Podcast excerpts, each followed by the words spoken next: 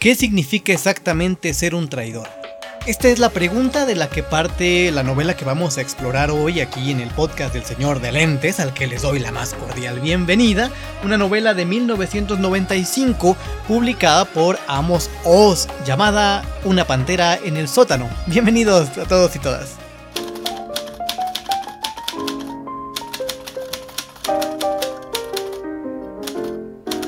De todos los inventos y artilugios creados por el ser humano, no hay ninguno tan mágico como las palabras.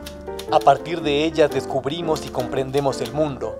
Recreamos el pasado, explicamos el presente, dibujamos el futuro. Cuando aprendemos a combinarlas con maestría, el arte florece con una fuerza incomparable. Este gato lector lo sabe y lo celebra. Bienvenidos al podcast del Señor de Lentes.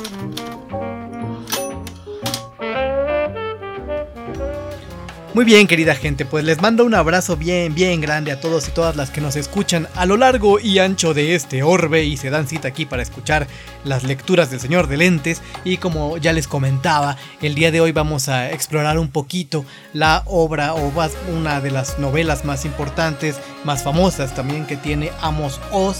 Amos Oz, para quienes no estén familiarizados con el nombre de este autor que vamos a, que vamos a explorar el día de hoy, es un autor eh, de origen eh, israelí, eh, judío, que durante muchos años ha sido considerado en las últimas dos décadas como la pluma más importante en lengua hebrea alrededor del mundo y ha sido nominado o fue nominado varias veces al Premio Nobel de Literatura, el cual desafortunadamente se marchó del mundo sin recibir. Eh, para quienes son más o menos seguidores de las noticias que tienen que ver con el ámbito literario, eh, les sonará que hace unos meses, cuestión de unos meses, se, eh, el nombre volvió a saltar y no con motivos muy, muy buenos, ¿no? resulta ser que en marzo, más o menos, se publicó la autobiografía de una de sus hijas, Galia Oz, en la que pues acusa seriamente a su padre de algunos abusos y maltratos a lo, a lo largo de su infancia. Esto eh, fue complejo y sacudió un poco, al, un poco, más bien un mucho, al mundo de la literatura y de la cultura hebrea, porque Amos Oz es considerado, pues, no solo un autor muy importante, una, un escritor muy completo, sino también una persona de mucha autoridad moral. Él, eh, todos sus escritos, en todas sus novelas, en, todo en todos sus ensayos, pues se filtran las ideas políticas que tiene él al respecto del trabajo de la paz y pues fue considerado durante toda su vida como una persona emblemática, como una persona, un ejemplo a seguir. Y entonces, ahora que sale la, autobiografía de, de Galia Oz, que se llama Algo disfrazado como amor, eh, pues eh, fue bastante, bastante complejo y llegó a, niveles de discusión muy fuertes entre eh, los, el resto de los hijos de Amos Oz, quienes decían que pues todo eso que estaba ella diciendo pues no, no coincidía mucho con los recuerdos y, todo lo que, vivieron ellos como, como hijos también del maestro Amos Oz. En fin, eh, chismes más, chismes menos. Eso fue eh, lo que pasó hace algunos meses alrededor de la figura de Amos Oz, quien ya les comentaba falleció en 2018. Y a pesar de todo esto, él sigue siendo considerado como una, una gran pluma, una pluma muy importante para la difusión de la cultura, de la cultura hebrea alrededor del mundo. En el caso particular de la, de la novela de la que vamos a hablar, eh, se publicó en el 95 originalmente y en 97 llegó al mundo angloparlante, la, la, primera traducción de esta novela, pero al mundo hispanoparlante llegó ya bastante, bastante tardíamente, llegó eh, cerca del 2007 más o menos. Esta, esta novela que eh, eh, en el mundo editorial la pueden encontrar publicada por el Fondo de Cultura Económica y también por Ediciones Ciruela. Eh, bastante recomendable. Básicamente esta novela de lo que trata es de la perspectiva de un, de un niño casi adolescente, eh, básicamente un adolescente, la, perspectiva que tiene del último año de ocupación británica eh, en el Estado de Israel, o bueno, en, lo que sería posteriormente el Estado de Israel. Y hay una situación que destapa o que, de, que da pie a la, novela, que es que eh, este personaje de, apodo profi, porque quiere decir profesor, se eh, es acusado por sus amigos de ser un vil traidor. Y entonces él con esta idea empieza a investigar de qué se trata ser un traidor. Resulta ser que todo está afincado en la relación un poco clandestina que él está estableciendo con un eh, oficial británico de apellido Dunlop. Y eh, hay una a lo largo de la novela vamos a explorar toda la relación y el intercambio de opiniones y de amistad que van a tener el sargento Dunlop con eh, Profi a lo largo de esta, de esta gran novela llamada Una pantera en el sótano. En algunas editoriales esta novela se incluye como parte de los catálogos de literatura juvenil, eh, cuestión con la que algunos no están muy de acuerdo porque hay pasajes que son realmente fuertes. Eh, sin embargo, tampoco es una literatura demasiado seria, es eh, un poco complicado de, clasificar, pero sí creo que da, da el clavo con el hecho de que sea un, un joven el protagonista de esta, de esta novela. En fin, eh, vamos a dejar la, lectura del capítulo cuarto, que me parece que es, fundamental para, para, entender la novela. Es un gancho muy bonito en el que nos platica de cómo estaba o cómo era la vida para un adolescente y para los familiares y las comunidades judías en ese Israel eh, o en eso que se convertiría en Israel durante el periodo de ocupación británica. Ahí está el maestro Amos Oz y acabando la lectura les platicaré con quién estuvo conversando.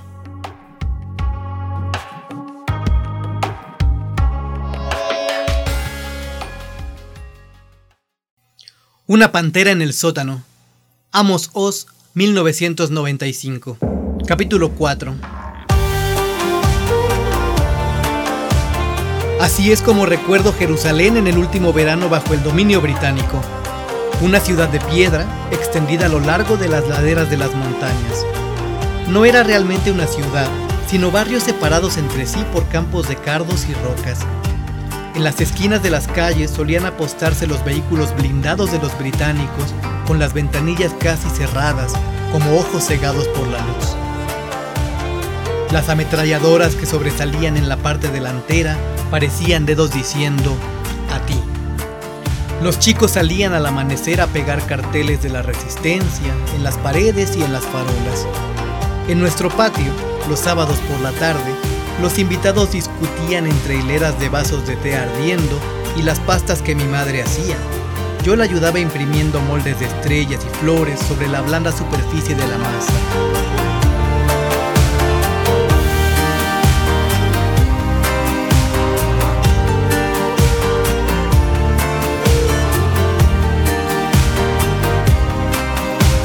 En esas discusiones, tanto los invitados como mis padres utilizaban los términos persecución, destrucción, redención, policía secreta, legado, inmigración clandestina, sitiar, manifestaciones, jajamín, disidentes, kibbutz, libro blanco, defensa, contención, colonización, bandas, conciencia mundial, acontecimientos, protestas, inmigrantes ilegales. A veces ocurría que uno de los invitados se alteraba. Solía ser uno de los más callados, un hombre delgado y pálido con el cigarrillo temblando entre los dedos y que llevaba los bolsillos de la camisa, abotonada hasta el cuello, repletos de libretas y notas. De pronto estallaba y gritaba con ira pero con educación, expresiones como rebaño al matadero o judíos protegidos, para luego añadir de inmediato, como queriendo corregir la mala impresión, pero Dios no lo quiera. No debemos dividirnos bajo ningún concepto. Estamos todos en el mismo barco.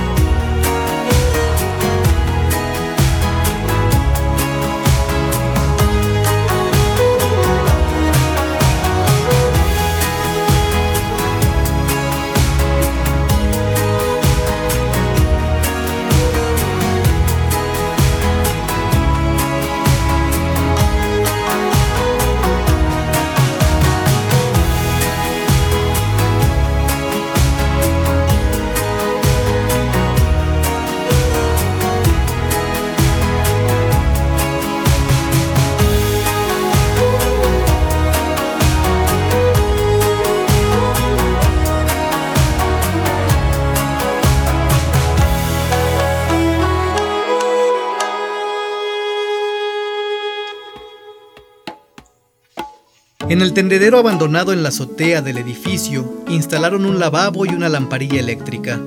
Ahí fue a vivir el señor Lazarus de la ciudad de Berlín, un sastre bajito, solícito y que parpadeaba sin cesar.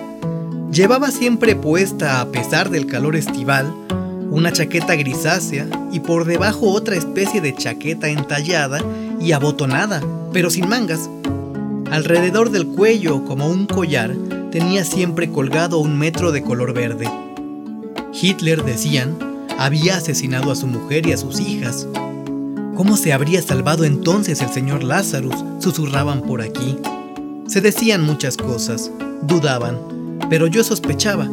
¿Qué saben ellos en realidad si el señor Lazarus nunca dijo ni una sola palabra de lo que había ocurrido allí? En el descansillo de la escalera había colgado un letrero de cartón en el que anunciaba sus servicios, la mitad en alemán, que yo no entendía, y la otra mitad en hebreo, pues le había pedido a mi madre que lo escribiera por él.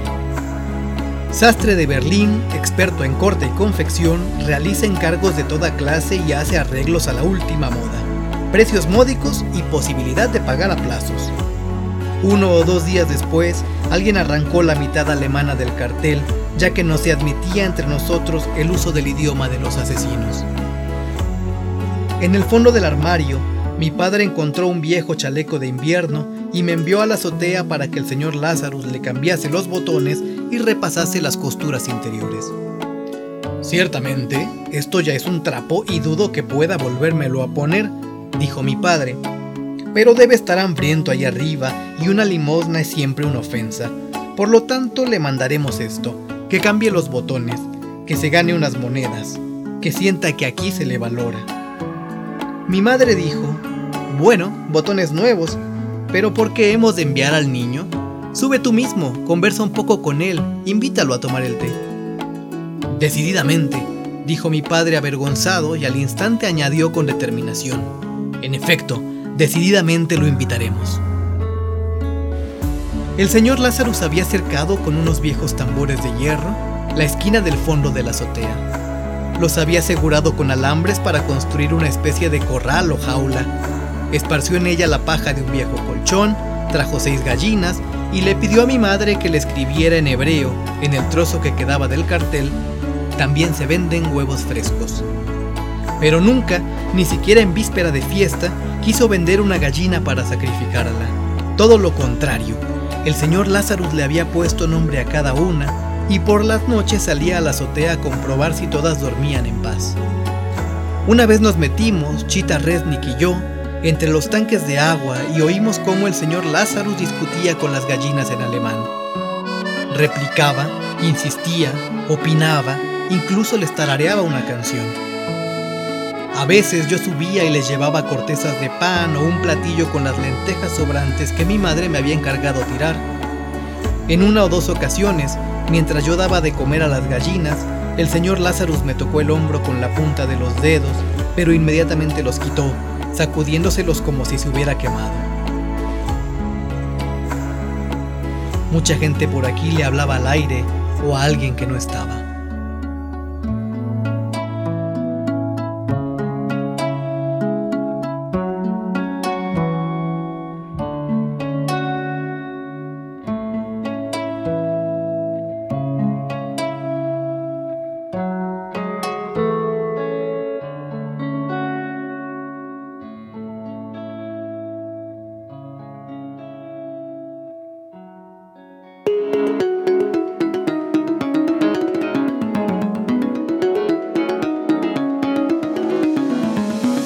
En la azotea, por detrás del gallinero del señor Lazarus, me construí un puesto de observación desde el que se tenía un excelente dominio sobre todos los tejados. Hasta se podía ver el interior del campamento del ejército británico. Solía quedarme allí, escondido entre los tanques de agua, espiando cómo pasaban revista, tomando notas en mi libreta, para luego apuntar con mi rifle de francotirador y exterminarlos a todos con una descarga simple y precisa.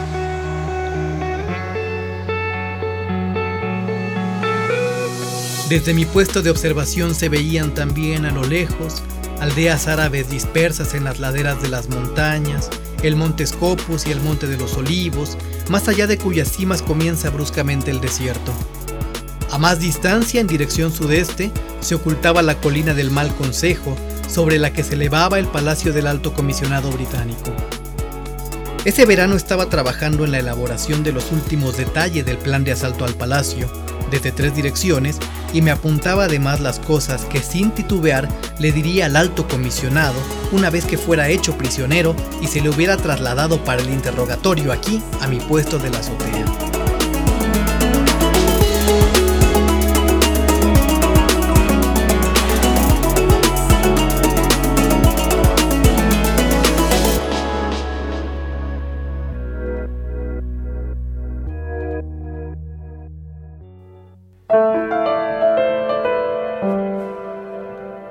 Una vez controlé desde mi puesto de observación la ventana del dormitorio de Benur, porque yo sospechaba que lo perseguían. Pero cuál fue mi sorpresa al ver que en lugar de Benur apareció Yardena, su hermana mayor. Estaba en medio de la habitación. Con mucha coquetería dio dos vueltas sobre sí misma, de puntillas, como una bailarina y de repente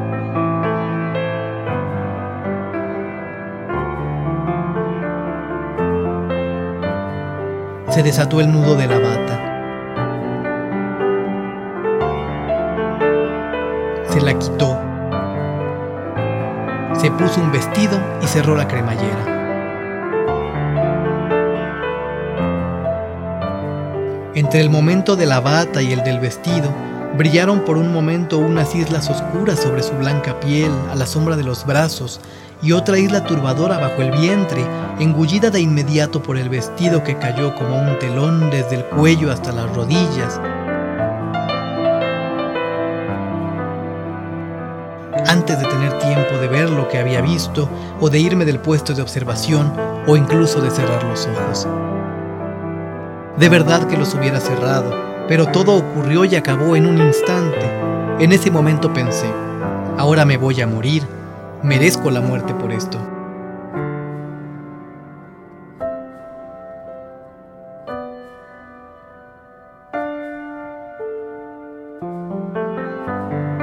Yardena tenía un prometido y un exprometido, y además se decía que había también un cazador de Galilea y un poeta del monte Scopus, aparte del tímido admirador que solo la miraba con tristeza y que nunca se atrevió a decirle más que buenos días y qué día tan maravilloso.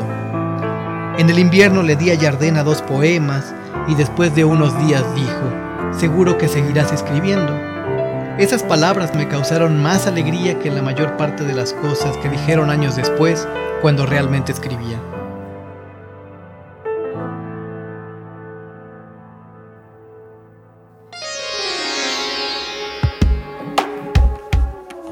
Esa tarde decidí que si no era capaz de ir a verla, al menos le escribiría una carta pidiéndole perdón y explicándole que no había tenido la intención de verla y que en realidad no había visto nada. Pero no fui capaz de escribir porque no sabía si Yardena se había dado cuenta de que yo estaba en la azotea de enfrente. Y si no se había enterado, rezaba para que no, pero tenía la esperanza de que sí. Me conocía de memoria todos los barrios, las aldeas, los montes y las torres que se veían desde mi puesto de observación de la azotea. En la tienda de los hermanos Sinovsky, en la cola del ambulatorio, en el balcón de enfrente de la familia Dorció y ante el kiosco de periódicos La Espiga, la gente solía discutir sobre las fronteras del Estado hebreo que se formaría después de la victoria. Con o sin Jerusalén, con o sin la base naval británica de Haifa, con o sin Galilea, ¿y el desierto? Había quienes esperaban que los ejércitos del mundo civilizado vinieran en lugar de los británicos y nos protegieran del peligro de ser degollados por los árabes sedientos de sangre. Cada pueblo tenía entre nosotros un calificativo fijo, como el nombre y el apellido. La pérfida Albión, la inmunda Alemania, la lejana China, la Rusia soviética y la próspera América. Abajo, junto al mar, estaba el efervescente Tel Aviv, Lejos de nosotros, en Galilea, en los valles, se extendía la trabajadora tierra de Israel. A los árabes los llamábamos sedientos de sangre. El mundo entero tenía distintos apellidos dependiendo del ambiente y de la situación. civilizado, libre, inmenso, hipócrita. A veces alguno de nosotros decía, el mundo lo supo y no dijo nada. A veces decían, ante esto, el mundo no callará. Y mientras tanto, hasta que los británicos fuesen expulsados y surgiera por fin el Estado hebreo, la tienda de ultramarinos y la frutería se abrían todas las mañanas a las 7 y se cerraban a las 6 de la tarde, antes del comienzo del toque de queda de cada noche. Los vecinos, la familia Dorció, la doctora Griffius, nosotros y Ben y sus padres nos reuníamos en casa del doctor Booster ya que tenía radio. Escuchábamos en silencio las noticias en la voz de Jerusalén. A veces, cuando ya estaba todo oscuro, con el volumen al mínimo, oíamos los programas de la resistencia en la voz de Sion combatiente. Algunos se quedaban escuchando, después de las noticias, el programa dedicado a la búsqueda de familiares, por si informaban inesperadamente sobre algún pariente que siguiera vivo a pesar de los asesinatos en Europa y hubiera conseguido estar entre los evacuados y llegar a Israel, o que por lo menos hubiese ido a parar a alguno de los campos de refugiados que los británicos tenían en Chipre. Durante la emisión, el cuarto quedaba totalmente en silencio, como una cortina que se mece con el viento en la oscuridad. Pero cuando apagaban la radio, todo el mundo empezaba a hablar sin parar. ¿Qué pasó? ¿Qué pasará? ¿Qué se puede hacer? ¿Y qué permiten y qué conviene y qué es lo que aún nos queda? Hablaban como si temieran que, si había un momento de silencio, pudiera suceder algo terrible. Por detrás del hombro de las charlas y discusiones, asomaba a veces ese silencio delgado que todos acallaban enseguida.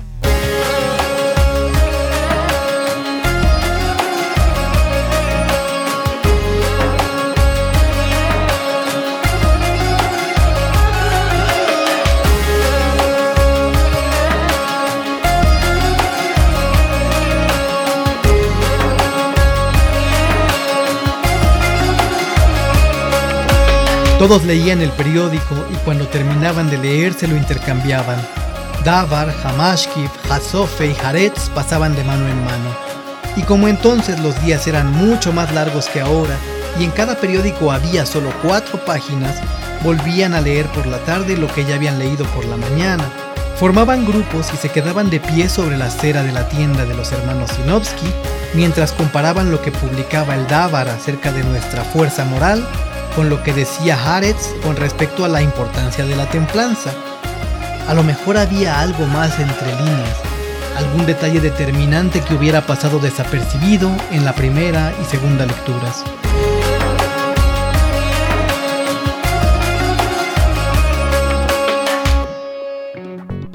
Aparte del señor Lazarus, había en el barrio otros supervivientes, de Polonia, de Rumania, de Alemania, de Hungría y de Rusia. A la mayoría de los residentes no se les llamaba supervivientes ni pioneros, ni ciudadanos, sino la comunidad organizada, que se encuentra más o menos en el centro, un poco por debajo de los pioneros, por encima de los supervivientes, frente a los británicos y los árabes y en contra de los disidentes. Pero ¿cómo se les podría diferenciar?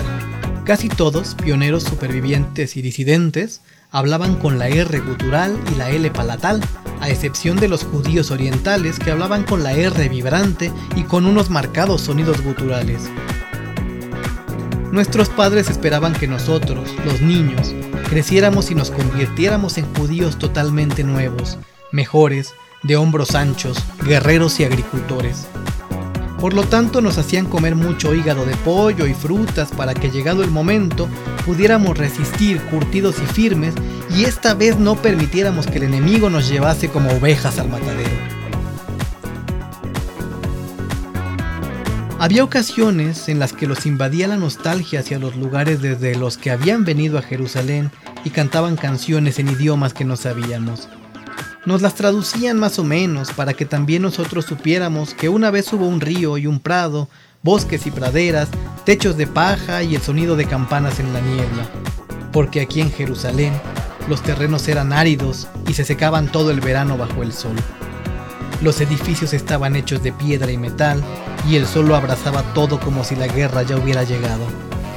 Desde la mañana hasta la tarde, la luz se comportaba como una loca, devorándose a sí misma. A veces alguien decía, ¿qué pasará? Y otro le respondía, hay que esperar lo bueno, o debemos continuar. Mi madre solía inclinarse 5 o 10 minutos sobre una caja en la que guardaba fotografías y algunos objetos pequeños. Entonces yo sabía que debía fingir como que no la veía.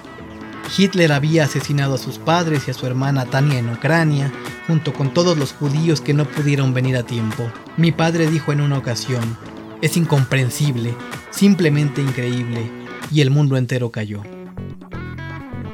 Él también se entristecía a veces por la muerte de sus padres y hermanas, pero no con lágrimas sino así. Se quedaba de pie como media hora, con un gesto de amargura, un poco de lado, la postura de un hombre justo y obstinado, y estudiaba minuciosamente los mapas que había colgado en las paredes del pasillo. Parecía un comandante en la sala de mando, observando de pie, silencioso. Su opinión era que teníamos que expulsar al conquistador británico y establecer aquí un Estado hebreo al que pudieran acudir todos los judíos perseguidos del mundo. Ese Estado, decía, debe ser un claro ejemplo universal de justicia. Sí, incluso con los árabes, si es que prefieren quedarse a vivir aquí entre nosotros. Sí, a pesar del daño que nos causan por culpa de los que los instigan y los ponen en contra de nosotros, los trataremos con una generosidad ejemplar, aunque ciertamente no será por debilidad. Cuando al fin se establezca un Estado hebreo libre, ningún infame en todo el mundo osará matar o ultrajar a un judío. Y si se atreve, lo abatiremos porque en su momento nuestro brazo será muy largo.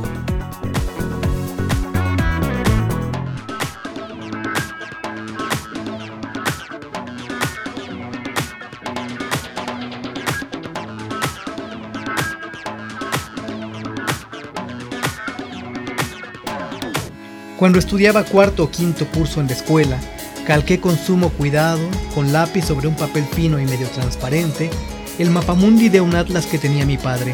En la copia señalé el estado hebreo que mi padre había prometido, una mancha verde entre el desierto y el mar.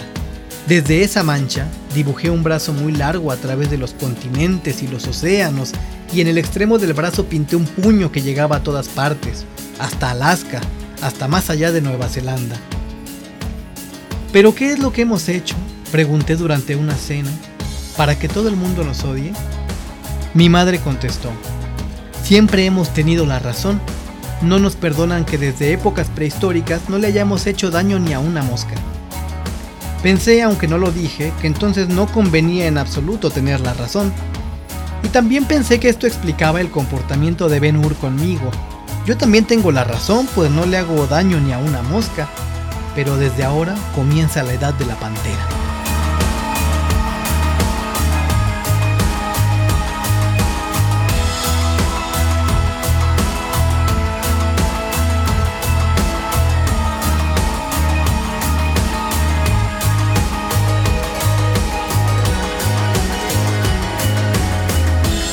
Mi padre dijo, este es un asunto triste y oscuro. En Polonia, por ejemplo, nos odiaban porque éramos distintos, raros y extraños. Hablábamos, vestíamos y comíamos de forma totalmente diferente a los demás.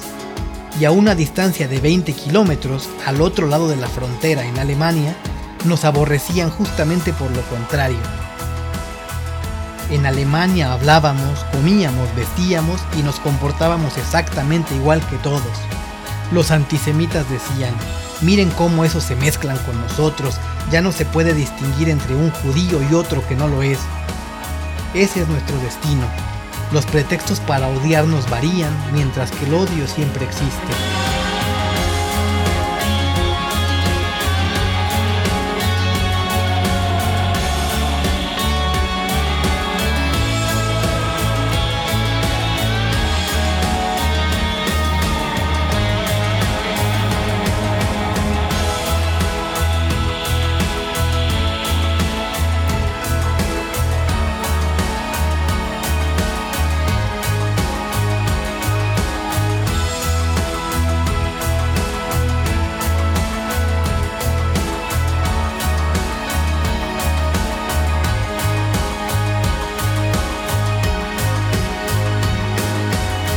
¿Cuál es la conclusión? Tratar de no odiar, dijo mi madre. Mi padre, con los ojos azules pestañeando insistentemente tras las gafas, dijo, No podemos ser débiles, la debilidad es un pecado. ¿Pero qué hemos hecho? pregunté. ¿En qué los incordiamos? Esa pregunta, dijo mi padre, tendrías que planteársela a nuestros perseguidores y no a nosotros mismos. Y ahora tenga bien su señoría recoger las sandalias de debajo de la silla y llevarlas a su sitio. Aquí no, aquí tampoco, a su sitio.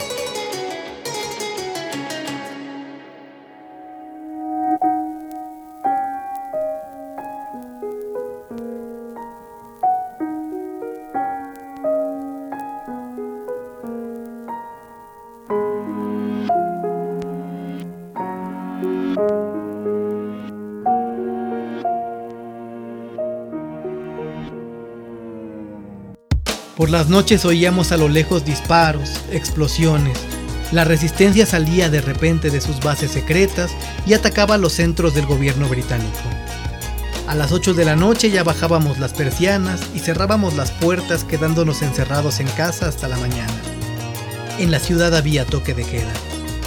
Un aire de verano limpio y vacío soplaba por las calles abandonadas, por los callejones, por las escaleras de piedra.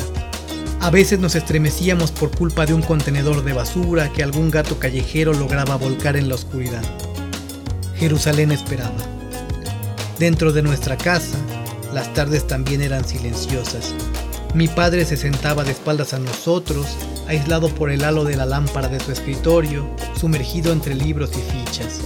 Su pluma rascando en el silencio, parando y volviendo a rascar, como un roedor que excava un túnel.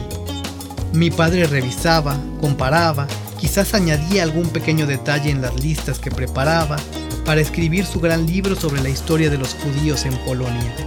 Mi madre se sentaba en el otro extremo de la habitación en su mecedora y leía o dejaba resbalar un libro boca abajo y abierto sobre sus rodillas para prestar muchísima atención a algún sonido que yo no podía oír. A sus pies sobre la alfombra yo terminaba de leer el periódico y comenzaba a trazar líneas sobre el plano de asalto de la resistencia para un ataque sorpresa a los centros del gobierno en Jerusalén. Hasta en sueños solía derrotar al enemigo y continué la guerra en mis sueños varios años después de ese verano. Ese verano, la organización LOM incluía solo a tres guerrilleros, Ben Hur, comandante en jefe y además jefe de la Unidad de Investigación y Asuntos Internos. Yo era su comandante. Chita Resnick era cabo y el primer candidato a ser oficial cuando se expandiera la organización. Aparte del cargo de subcomandante, yo era además el cerebro del grupo. Fui yo quien fundó la organización al comienzo de las vacaciones de verano, a la que puse el nombre de LOM, siglas de Libertad o Muerte. Fui yo quien tuvo la idea de coger, doblar y esparcir clavos en la carretera de acceso al campamento militar para perforar los neumáticos de los británicos Fui yo quien redactó el texto de las órdenes que Chita recibió para pintar con letras negras y gruesas en las paredes de las casas del barrio. Británico amalecita, fuera de nuestro país. Con sangre y fuego expulsaremos al invasor. Y también pérfida albión fuera de Israel. Aprendí el término pérfida albión de mi padre.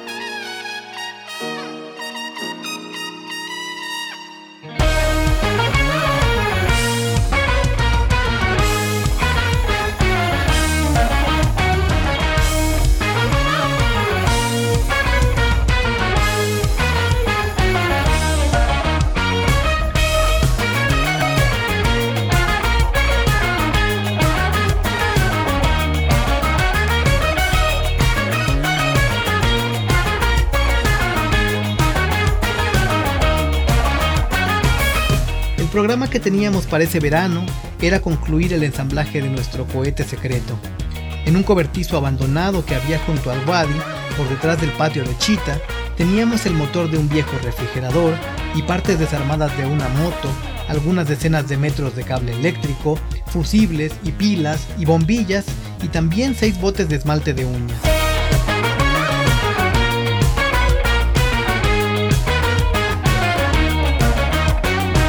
Nuestra intención era separar del esmalte la acetona con la que se hacen explosivos. Hacia finales del verano habríamos acabado el cohete, orientado con precisión hacia la fachada del Palacio de Buckingham, donde reside el rey Jorge de Inglaterra. En ese momento le enviaríamos por correo una carta redactada con orgullo y decisión. Ustedes tienen que abandonar nuestro país antes de la víspera del próximo Yom Kippur, si no, nuestro día del juicio se convertirá en el de ustedes.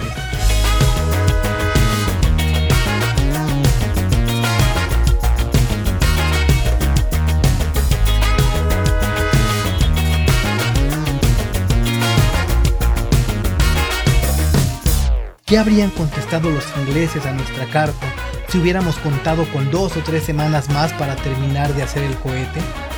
Tal vez hubieran reflexionado y abandonado el país y se hubieran ahorrado y a nosotros también el derramamiento de sangre y el dolor. No se puede saber, pero a mediados de ese verano se descubrió mi relación clandestina con el sargento Dunlop, un secreto que yo quería que no se revelara y que durase toda la vida.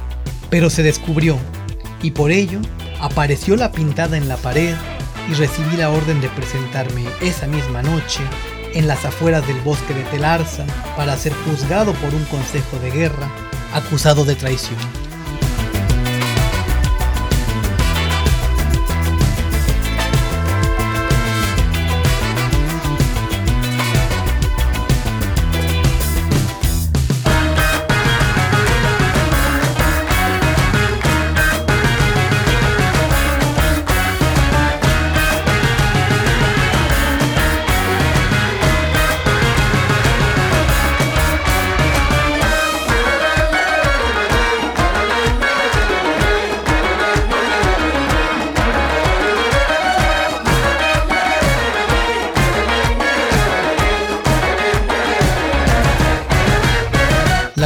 Es que desde un principio yo era consciente de que el juicio no cambiaría las cosas.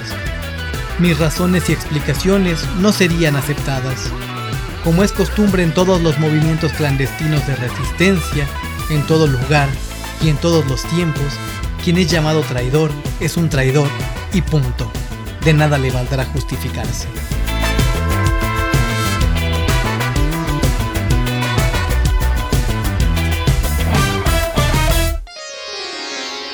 Bueno, pues ese es el capítulo 4 de Una Pantera en el sótano de Amos Oz, novela de 1995 que hoy nos dimos el gusto y el lujazo de leer.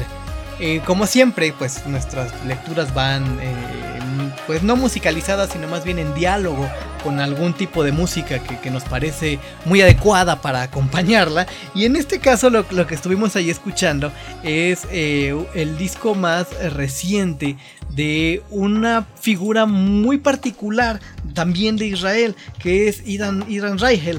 Idan Reichel eh, estuvo trabajando con, una agrupación que se llamaba The, Idan Reichel Project y em, es, es, realmente sorprendente lo que ha hecho a lo largo de su carrera básicamente, o sea, eh, para que se den una idea de cuán importante es en el universo cultural de Israel, él ha sido nombrado o muchos medios lo aclaman o lo llaman como el soundtrack de Israel. Es decir, su música tiene tantos elementos o, refleja también la, la, multiculturalidad de Israel que consideran que es un buen resumen de, o una buena estampa de lo que significa ser un israelí. Nada más y nada menos.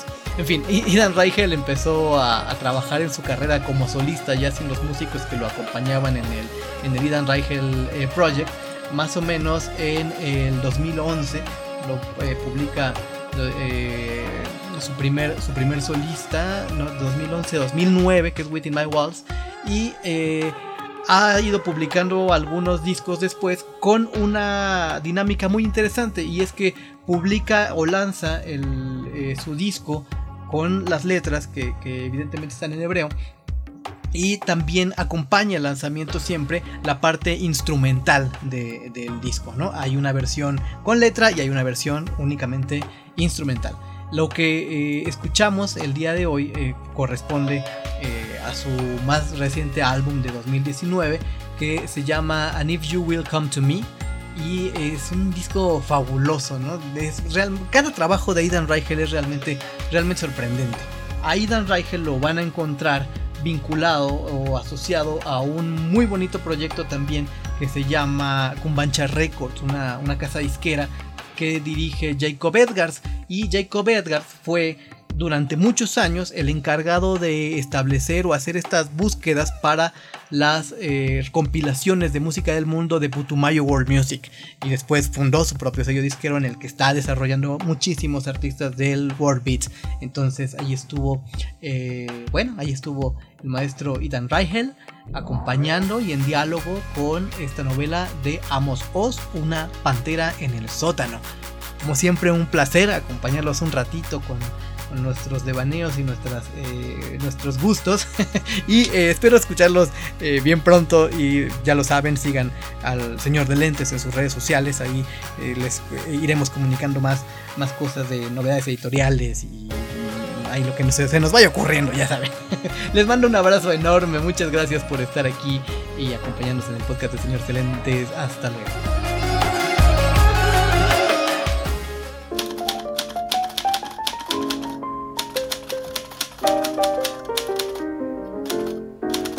Muchas gracias por acompañar los maullidos propios y ajenos que este gato lector suelta entre ronroneos y carrasperas.